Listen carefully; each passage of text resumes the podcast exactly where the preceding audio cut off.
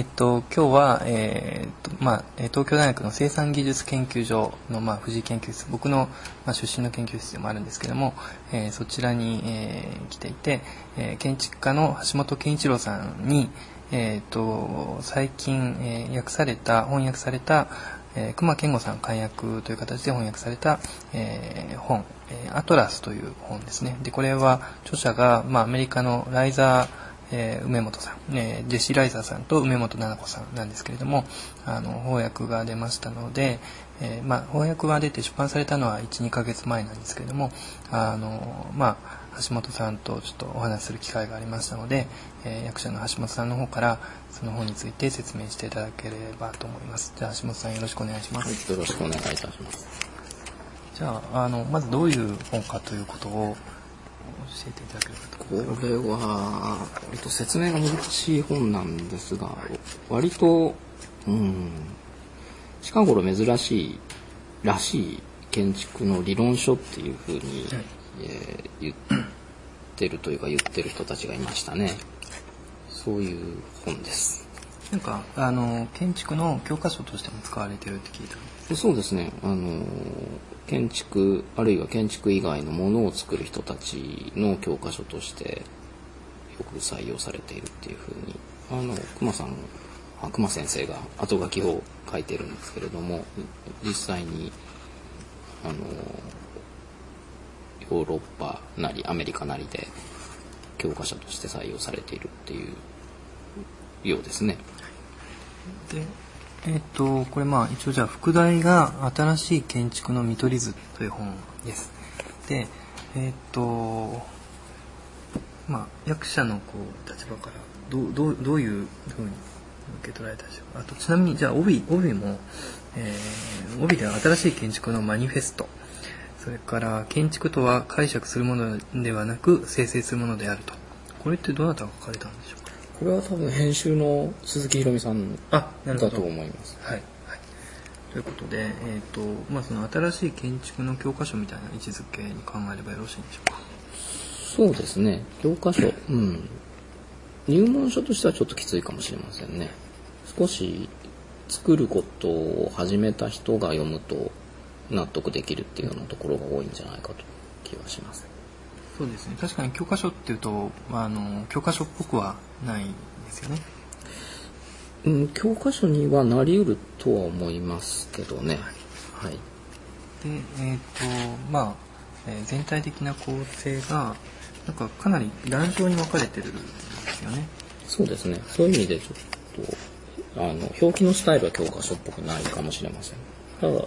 あの、読んでいくとだんだん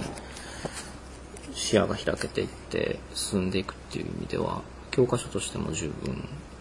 まあ、実際使われてるそうですしね。いけるんじゃないかと思います。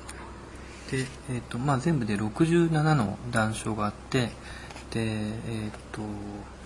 それぞれにまあちょっと変わった図版が付けられていて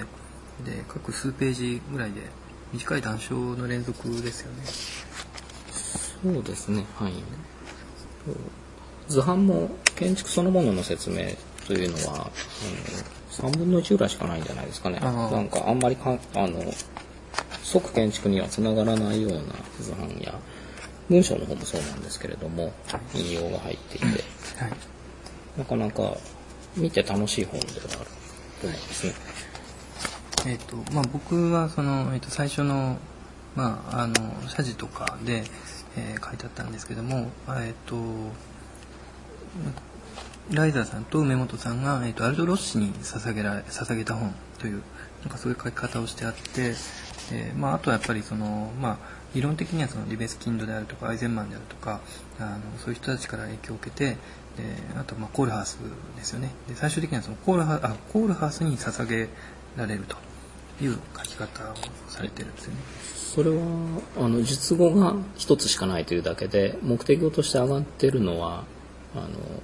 皆さんですね。はい。はい。はい、で、えっ、ー、と、まあ、日本語版は、えっ、ー、と、熊さんが、えー、翻訳されて、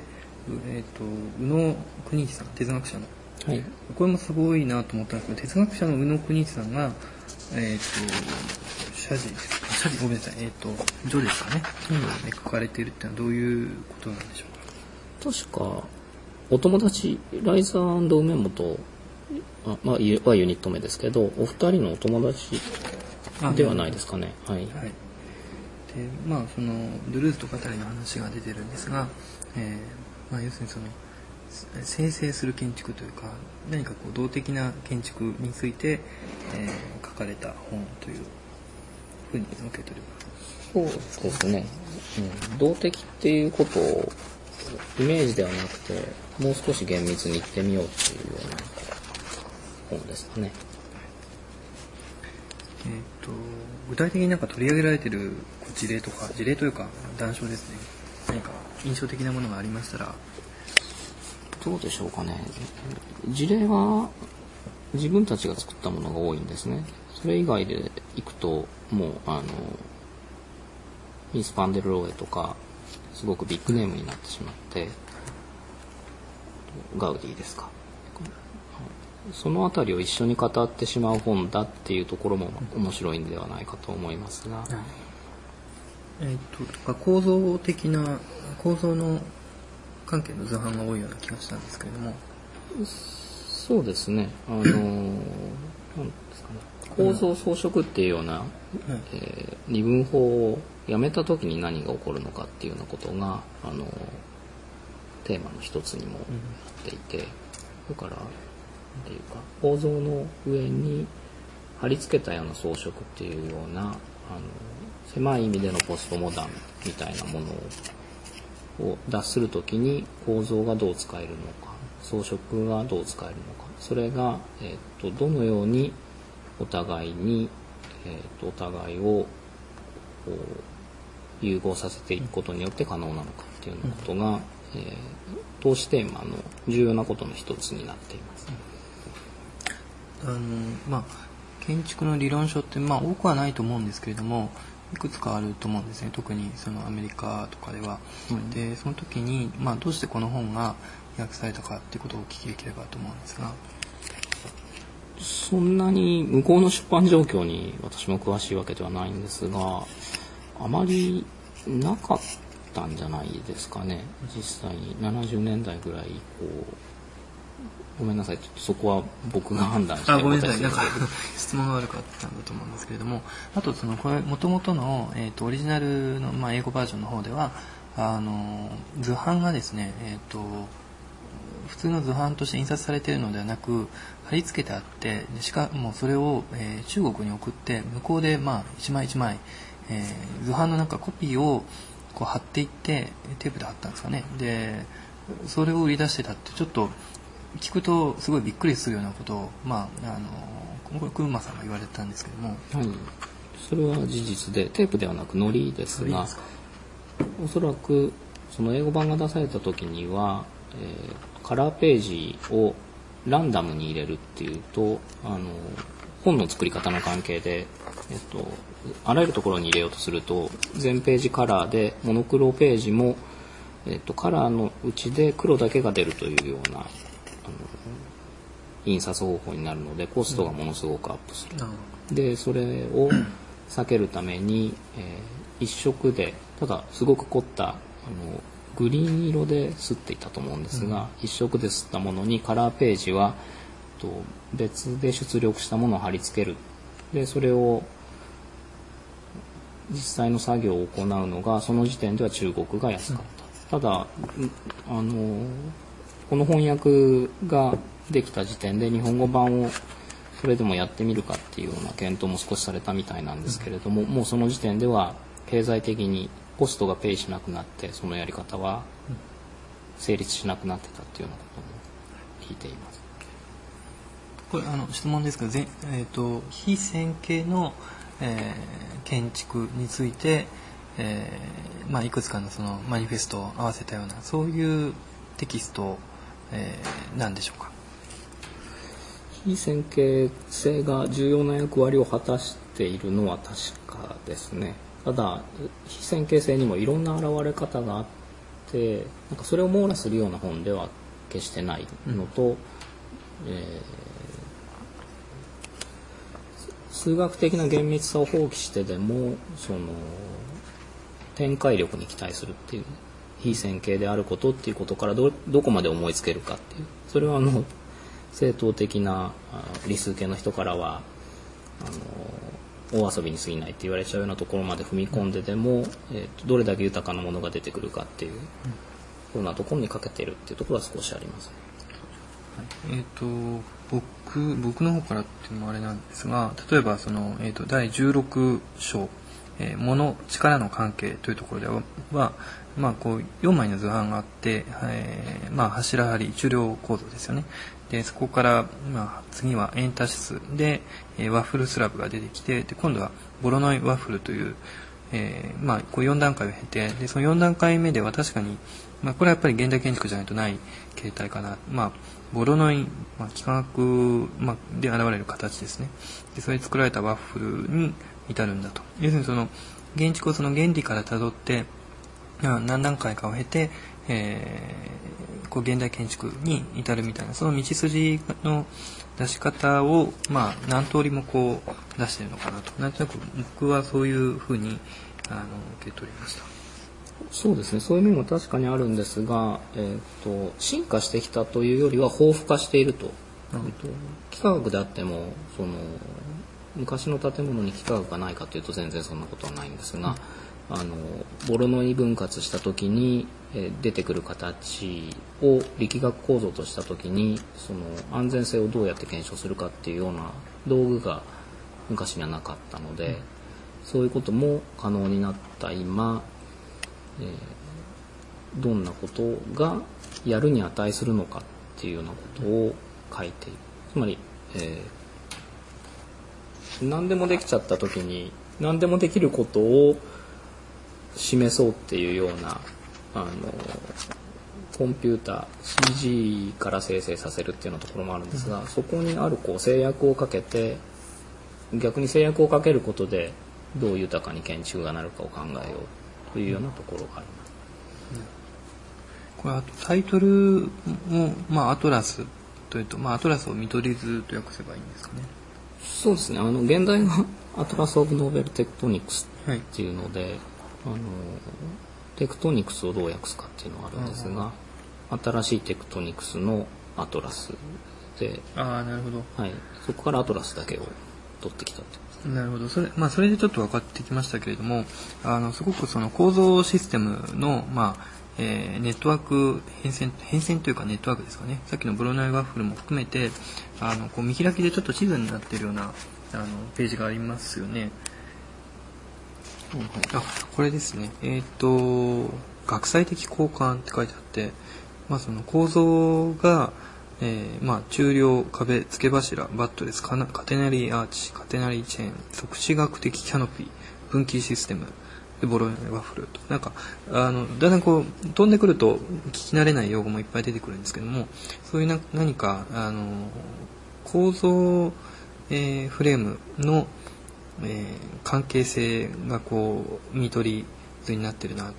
というところはあるんですよね。あとリゾーム上スペースフレームであるとかあのだから彼らの中で、まあ、どういうふうに考えられているのかっていうのはちゃんと読んでみないとわからないところもあるんですけども、え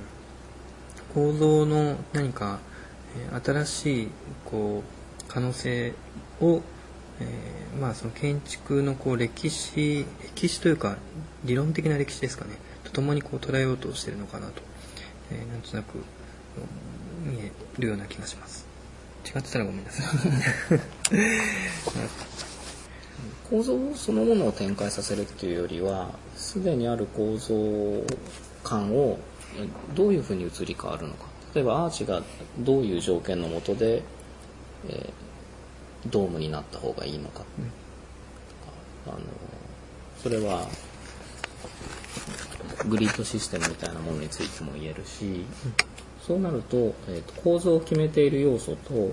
構造を要請している要素っていうものの条件がなんかある綱引きみたいなところ、ことを始めて、えー、一箇所に解が落ちる、うん、そういうなんかこうパラメーターの思考の中に構造も取り込んでしまおうというところがありますね。翻訳をしていて大変だったところってありますか？どうなんですかね。大変なことって忘れちゃいますからね。いい思い出だけってはいえっと同じ言葉を英語にはあまりありえないぐらい繰り返しているのがところがあって。でそれとは微妙に似ているけど違う言葉もまた出現してくるとなんか意図的にそれを使い分けてるのかなっていうので最初はその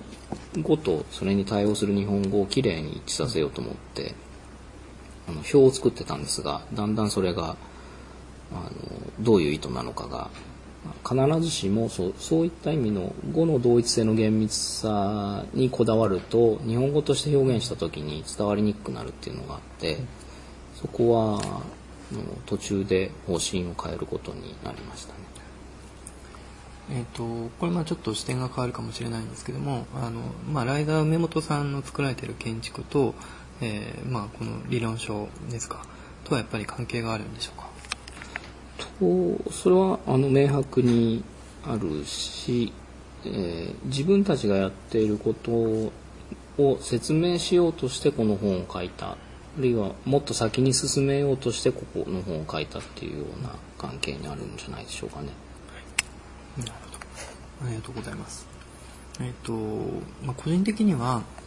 あの、まあ、ロッシからコールハウスへ、まあ、引かれたこうライン上に多分彼らの本を、まあ、位置づけようとしてるんじゃないかなという気がするんですけども